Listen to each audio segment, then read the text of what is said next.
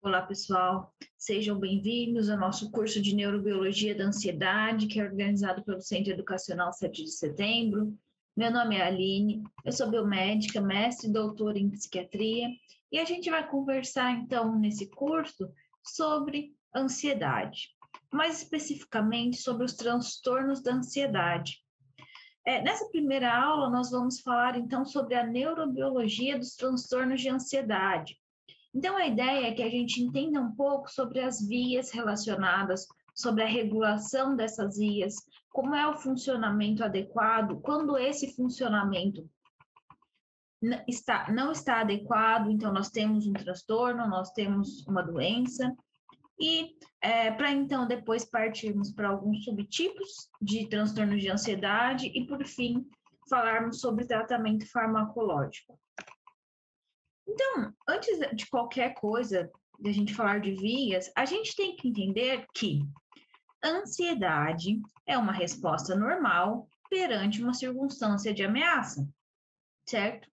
E é essa, essa ansiedade que faz com que a gente tenha reação de luta e fuga perante uma, uma situação de perigo que é necessária para a sobrevivência, é, a ansiedade por si, ela cessa quando essa situação é normalizada e existe um nível adequado de ansiedade para o bom desempenho, tá? Então, ter essa sensação, ter ansiedade é fisiológico, é normal e é até importante para a nossa vida e para o nosso desempenho, tá certo? Então, se perante uma sociedade, uma, uma perante uma situação de perigo, seja ela real ou iminente, o nosso corpo reage com uma sensação de ansiedade, é fisiológico e é necessário, inclusive, para a sobrevivência do ser humano.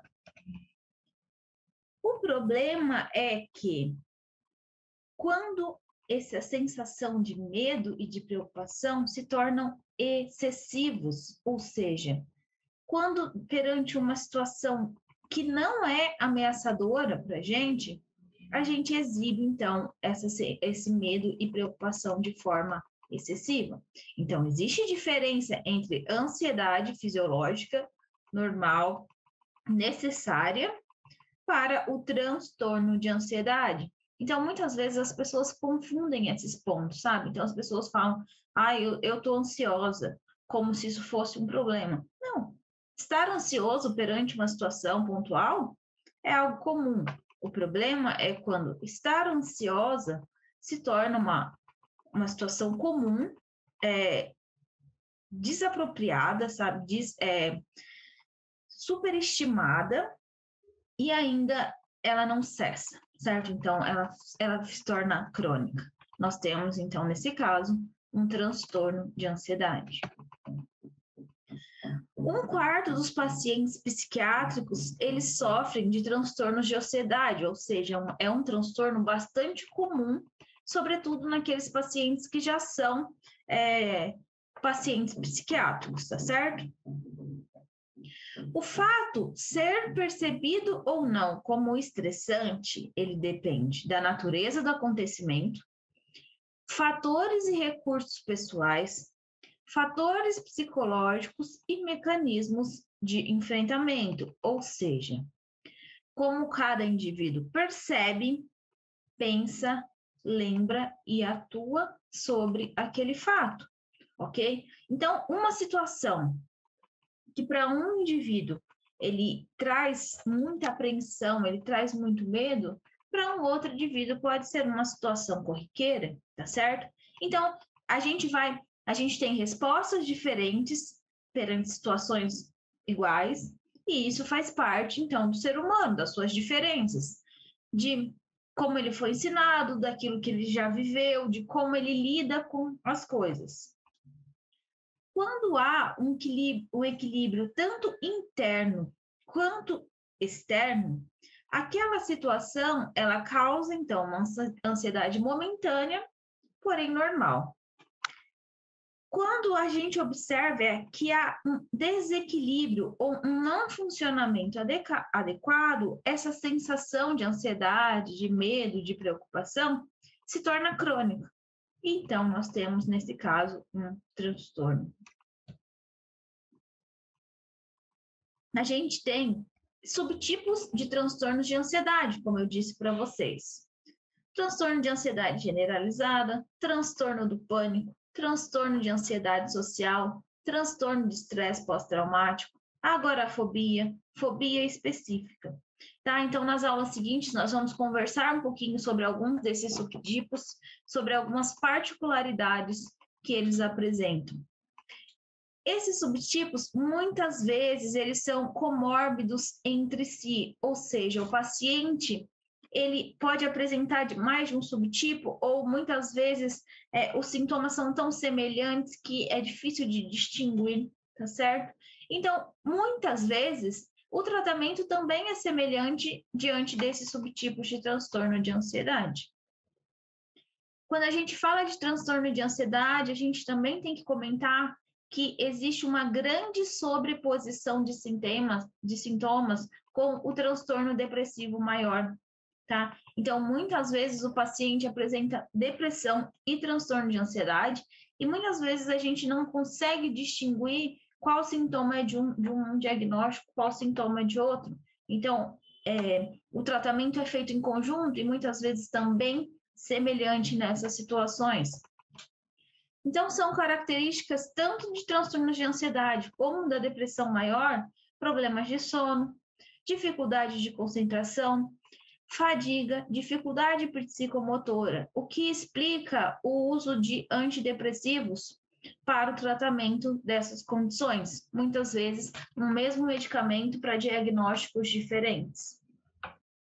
E como eu também já tinha comentado, é muito comum que o transtorno de ansiedade traga consigo comorbidade com outras condições. Então, o paciente ele não é diagnosticado apenas com transtorno de ansiedade, mas ele também pode ser diagnosticado com uso abusivo de substância, transtorno de déficit de atenção e hiperatividade, transtorno bipolar, transtorno do doloroso, transtorno do sono e também a depressão que a gente já comentou. E aí pode ser que surja a pergunta: ah, mas qual transtorno veio primeiro? Muitas vezes é impossível de descobrir e muitas vezes realmente não tem quem veio primeiro. As duas condições elas foram se desenvolvendo meio que em paralelo, em conjunto, mas algumas vezes um é, ter um primeiro transtorno leva ao desenvolvimento de um segundo ou de sintomas aparecendo desse segundo transtorno por conta dessa condição que é, causa esse desconforto nos pacientes. Então, como eu comentei para vocês, existem uma sobre, sobreposição grande de sintomas entre a depressão e os transtornos de ansiedade, certo? Mas algumas características distinguem esses dois tipos de transtorno. Isso quer dizer que é fácil essa distinção? Não, porque muitas vezes cada paciente exibe diferentes sintomas em diferentes situações. Então, se os pacientes apresentarem só esses sintomas que são comuns, é difícil você de conseguir distinguir. Claro que sempre vai haver predominância de um humor deprimido, no caso da depressão, ou desse sentimento de preocupação no transtorno de ansiedade, mas eles podem surgir depois. Então, muitas vezes, como eu disse para vocês, faz um primeiro tratamento e as características de, de os transtornos vão surgindo ao longo do tempo, o que, claro, facilita o clínico de diagnosticar e melhorar o tratamento para aquele paciente em específico. É, existem algumas áreas encefálicas, agora a gente entrando especificamente na, na questão da neurobiologia, que estão relacionados com os sintomas de medo, que são característicos dos transtornos de ansiedade, que é o circuito da amígdala. Então, quando a gente falar de medo, de resposta de medo, que é caracterizada por pânico, fobia, a gente fala em amígdala. A resposta de medo, é, ela é uma resposta mais relacionada ao ambiente externo, com características físicas, e esse medo geralmente é de algo palpável, por exemplo. Eu tenho medo de aranha, tá certo? Então é algo que existe, algo que, é, que te ameaça de uma forma palpável, física, certo? Vem de fora. E por outro lado, nós temos os, as, os sintomas de preocupação, como sofrimento ansioso, expectativa apreensiva, obsessões. A área encefálica que está relacionada com esses sintomas é principalmente o circuito córtico estriado tálamo cortical. A preocupação, ela geralmente é voltada para algo interno, ou seja, algo que é nosso, algo mais psicológico e algo mais vago. Então, o paciente pode exibir preocupação quanto ao futuro, ele pode exibir preocupação quanto ao seu emprego, ele pode exibir preocupação quanto ao seu relacionamento. E muitas vezes essa, essa preocupação, ela nem consegue ter uma, um ponto inicial ou uma causa específica. Então, ela se torna algo mais vago, tá certo? Então, muitas vezes, ah, eu estou preocupada, mas eu não sei a causa da, dessa preocupação. Alguma coisa me incomoda, mas eu não sei te dizer o que é. Quando a gente se fala de medo, a gente tem que entender que ele não é apenas um sentimento, tá certo? Então, como a gente comentou no slide anterior, o medo se, se relaciona com algo mais palpável, com algo mais é, que existe, que é externo a gente. E o medo, ele é um sinal de alerta perante ameaça conhecida, externa, definida e não conflituosa. Como eu disse para vocês, a gente pode ter medo de aranha ou medo de avião, ou seja, é algo definido, tá certo? Se esse medo ele é, é coerente, ele não é exagerado ou não, aí já é outra questão, mas ele é de algo palpável. Então, tudo bem se você tiver medo de aranha, mas você não pode ficar com medo se a aranha não estiver presente, tá certo? Então, aí que a gente entra nessa questão de algo mais transtorno, algo que não é uh, fisiológico. E quando a gente fala de medo, então a gente fala sobre a região da amígdala, tá certo? Então, essa região é a amígdala. E ela se comunica com muitas áreas encefálicas. E é através dessa comunicação que a gente observa alguns sintomas dessa resposta de medo. Por exemplo, a conexão da amígdala com a substância cinzenta periaquidutal controla respostas motoras, tá certo? Como é o caso da luta, fuga ou, par ou paralisação. Bom, tudo bem. Essa conexão ela é fisiológica e necessária para essa resposta motora. A questão é que no transtorno de ansiedade, a região da amígdala se encontra hiperativada, hiperexcitada. E como consequência, essa conexão vai ser exacerbada. Então, essas respostas, elas vão estar indevidas perante aquela situação que não precisaria de uma resposta de hiperexcitação. O mesmo acontece com essa conexão da amígdala com o hipotálamo, responsável pelas respostas endócrinas do nosso organismo. Então, nós temos, no caso dos transtornos de ansiedade, aumento de cortisol, aumento de doença arterial coroniana, risco aumentado, risco aumentado de diabetes, risco aumentado de acidente vascular encefálico. Por quê? Nós temos uma resposta exagerada. A gente precisa de aumento de cortisol em algumas circunstâncias. Ele é fisiológico também, ele faz o funcionamento de muitas é, coisas acontecerem. O problema é que quando ele está em excesso e cronicamente elevado. A conexão da amígdala com o núcleo parabraquial, que se localiza aqui no tronco cefálico, causa respostas respiratórias, como aumento, como por exemplo, aumento da frequência, aumento da dispneia, aumento de asma. Então, o paciente com transtorno de ansiedade, ele relata muito esses sintomas físicos, como dificuldade de respirar, essa dispneia. Pacientes com asma têm piora dessa condição nesses, quando eles são diagnosticados com esses transtornos, por conta, como já comentado, da hiperexcitação da região da amígdala. A amígdala também se conecta com o locus cerúleus, que é uma região de grande importância na produção da noradrenalina, que é um neurotransmissor. Essa é, conexão controla a resposta cardiovascular. Se essa resposta está exagerada, isso pode aumentar risco de aterosclerose, de isquemia, aumenta a, a pressão arterial, reduz a variabilidade da frequência cardíaca, com risco de infarto do miocárdio aumentado e morte súbita. Então, também é muito comum esses pacientes com transtorno de ansiedade relatarem é, sentimento de taquicardia. E é por conta disso, desses níveis aumentados de noradrenalina, aumentando essas respostas cardiovasculares.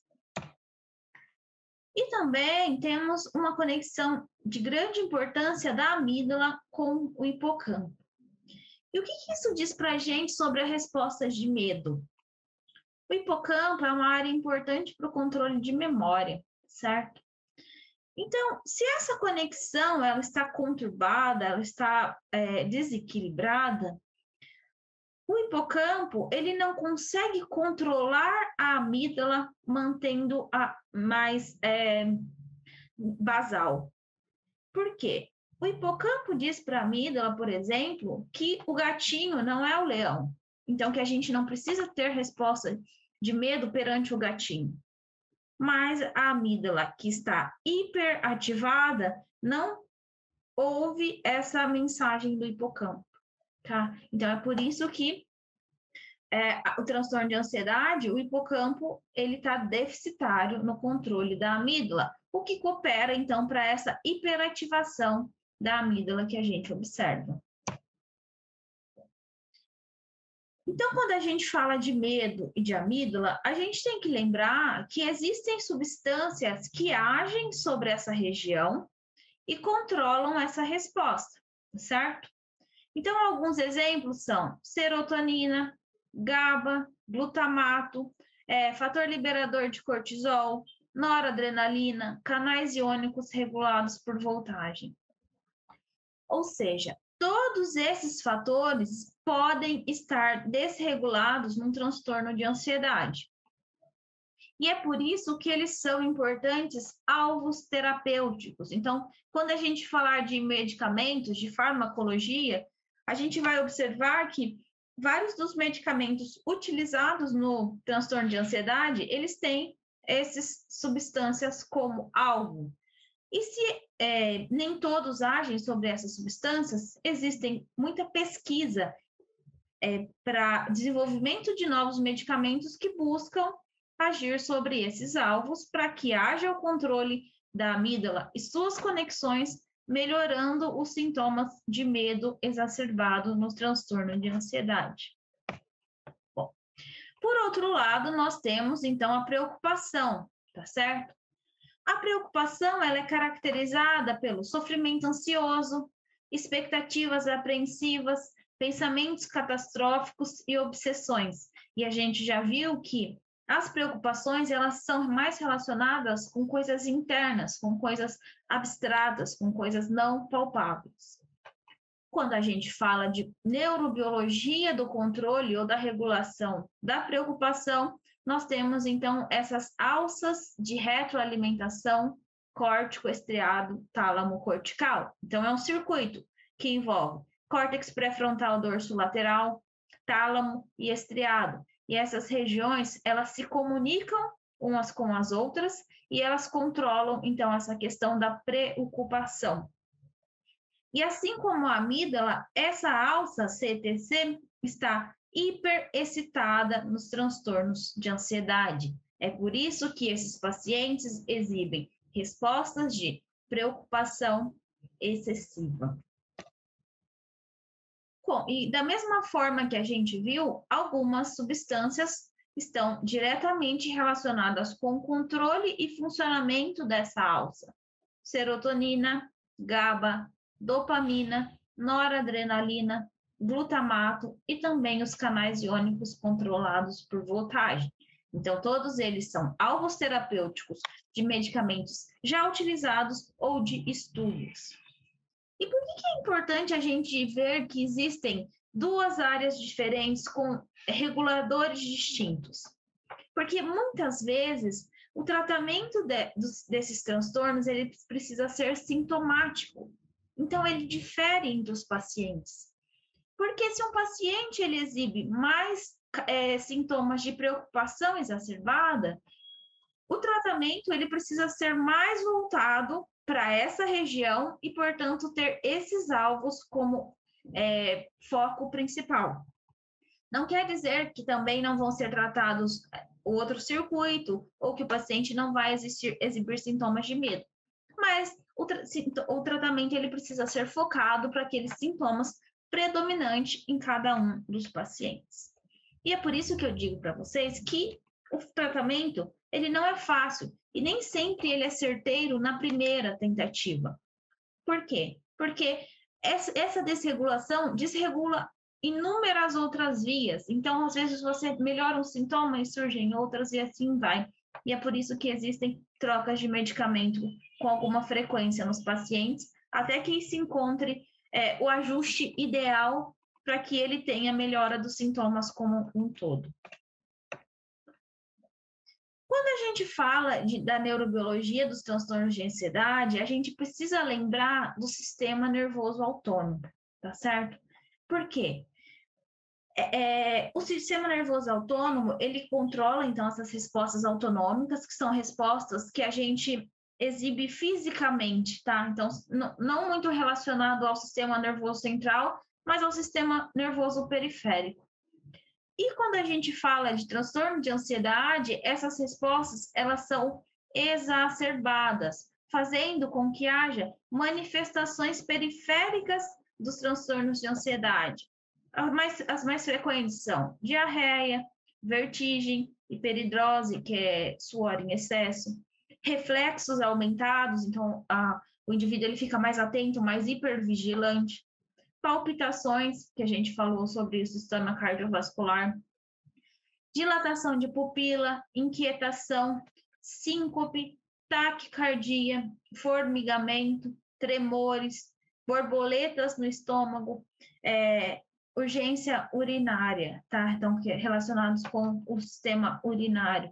E tudo isso, então, é manifestação periférica, porque o sistema nervoso autônomo, que, que comunica com o nosso sistema nervoso central com a periferia do nosso organismo, está funcionando, funcionando de forma exacerbada. Então, esses sintomas, eles têm relação com esse sistema. Os principais neurotransmissores alterados na, nos transtornos de ansiedade são a noradrenalina, a serotonina e o GABA. Isso não quer dizer que não existam outros, como a gente comentou agora quando falou das alças CTC e da amígdala, mas esses são os principais, então que acabam sendo os principais alvos no momento do tratamento. É, excesso de noradrenalina está relacionado com ataque de pânico, insônia, resposta de sobressalto, hiperativação autonômica. A noradrenalina ela é produzida aqui no locus cerúleus e elas se projetam, os neurônios noradrenérgicos se projetam para muitas áreas encefálicas, córtex, sistema límbico, tronco cerebral e medula. Então, esse sistema ele tem é, influência sobre diversas respostas, tá certo? Então, é por isso que quando um, esse sistema está aumentado, está exacerbado, como é o caso dos transtornos de ansiedade, nós temos esses sintomas que são bastante relacionados com esse sistema de neurotransmissão. É, foi observado que pacientes com transtornos de ansiedade apresentam picos de hiperatividade de noradrenalina ocasional. Então, isso ajuda a gente a entender porque esse paciente nem sempre ele está nesse estado de hiperativação, mas ele tem picos desse aumento, o que resulta em picos de ansiedade, ou picos de preocupação, ou picos de medo. Quando a gente estimula o, o sistema noradrenérgico, nós temos a resposta de medo. E lesões nessa região, que é a ablação, causa inibição total de resposta, mostrando que tem, então, uma participação importante do sistema noradrenérgico na questão da, do, da resposta de medo. E foi observado também que pacientes com transtornos de ansiedade, eles têm níveis elevados de MHPG, que é um metabólito na, da noradrenalina, tanto no líquor quanto na urina. Então, esses, essas informações ressaltam para a gente que a noradrenalina parece estar muito envolvida com a regulação desse sistema, então, nos transtornos de ansiedade, é, essa neurotransmissão está aumentada. A serotonina é, é observado que situações de estresse agudo causa, causa aumento do turnover de de serotonina. Então, a gente tem aumento da produção e é, degradação de, de serotonina. Observou-se também que há aumento de níveis circulantes em pacientes com transtornos de ansiedade. Quando a gente fala de serotonina, nós temos uma produção importante no núcleo da RAF, com projeção para o córtex, sistema límbico, principalmente a amígdala e hipocampo, e também o hipotálamo. E a gente sabe que essas áreas são importantes no controle é, de vias relacionadas com ansiedade. Então, uma vez desregulada, nós temos o transtorno de é, ansiedade. E o GABA, que a gente sabe que é o principal neurotransmissor inibitório do nosso organismo, nos transtornos de ansiedade, parece que há um funcionamento anormal desse receptor GABA. O receptor GABA é o principal alvo dos é, ansiolíticos, como, por exemplo, o Rivotril, tá certo? Que é um, que é um benzodiazepínico. E o, o, o GABA também ele tem uma ampla distribuição pelo nosso sistema nervoso central. Então, se nós temos um receptor alterado, nós temos uma inibição prejudicada e isso pode explicar então aquela hiperativação de amígdala e da alça da preocupação. Mas a gente tem que lembrar que outros fatores parecem estar envolvidos com esse transtorno, como por exemplo, o eixo HPA, hipotálamo pituitária adrenal, que faz com que os pacientes tenham níveis elevados de cortisol. Além do mais, esses pacientes apresentam níveis alterados de hormônio liberador de corticotrofina, que é o CRH. O neuropeptídeo Y também tem sido estudado nesse, nesse quesito de transtorno de ansiedade. Esse neuropeptídeo age sobre a amígdala causando é, tendo respostas ansiolíticas. Por quê? Parece que ele é importante no controle do eixo HPA e do sistema de noradrenalina. Temos também a galanina. A galanina, ela modula comportamentos relacionados com os transtornos de ansiedade. Por quê? Esses neurônios, eles se projetam para o hipotálamo, hipocampo, amígdala e córtex pré-frontal. Então, aqui eu trouxe para vocês algumas informações já conhecidas, como é o caso do cortisol, de eixo HPA hiperativado na, nos transtornos de ansiedade, e dois quesitos que são a níveis mais de pesquisa, de desenvolvimento. Por quê? Entender como esse neuropeptídeo, entender como essa substância funciona, pode nos ajudar a tentar é, modular elas farmacologicamente e possivelmente alvos terapêuticos no futuro. Existem também alterações neuroanatômicas observadas em cérebro de pacientes com transtornos de ansiedade, como o caso de aumento ventricular, alterações no hemisfério direito, principalmente lobo temporal e occipital, córtex frontal, giripá hipocampal, núcleo caudado e hiperatividade da amígdala, que a gente já conversou anteriormente. Essas alterações neuroanatômicas são a nível de diagnóstico? Não.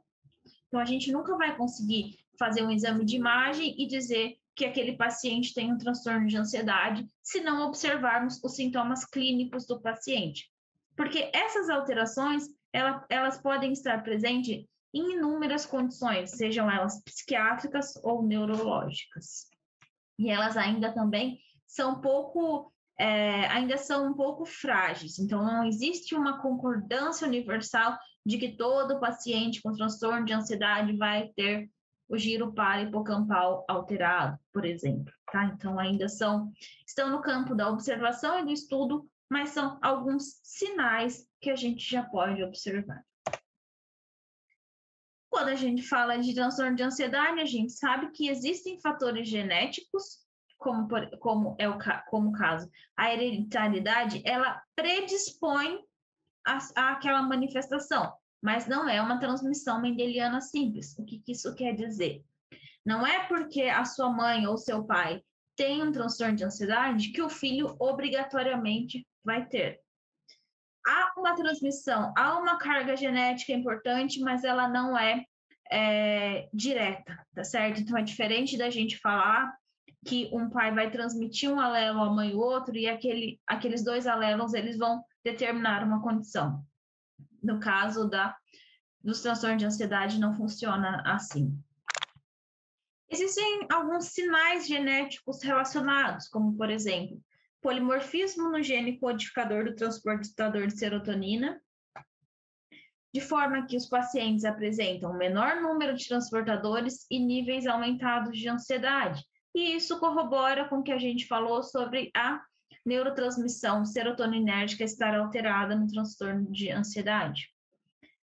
Houve é, um experimento onde foi feita uma desativação, claro, experimental, em roedores, do gênio codificador do Stashmin na região da amígdala.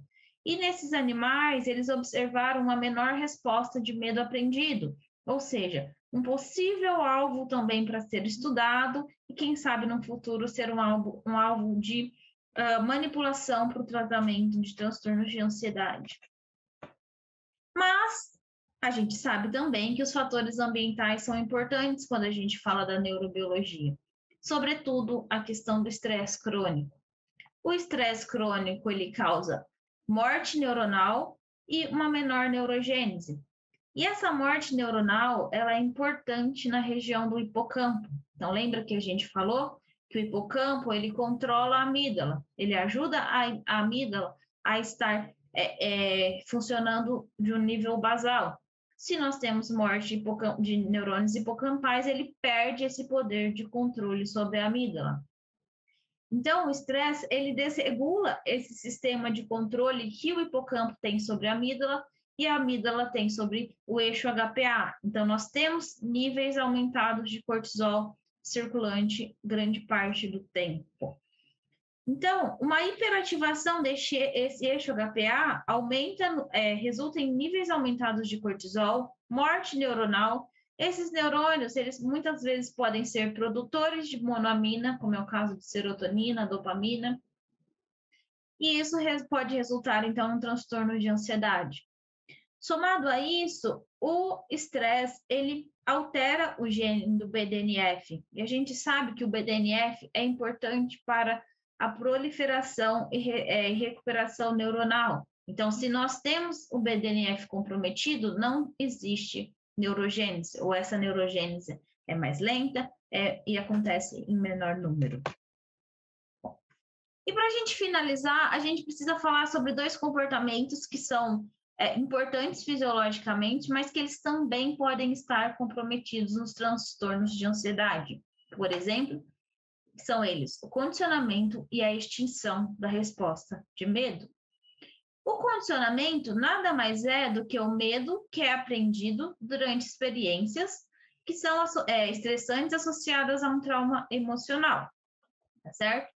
Então, a predisposição genética e a, e a exposição prévia é capaz de sensibilizar circuitos cerebrais do estresse.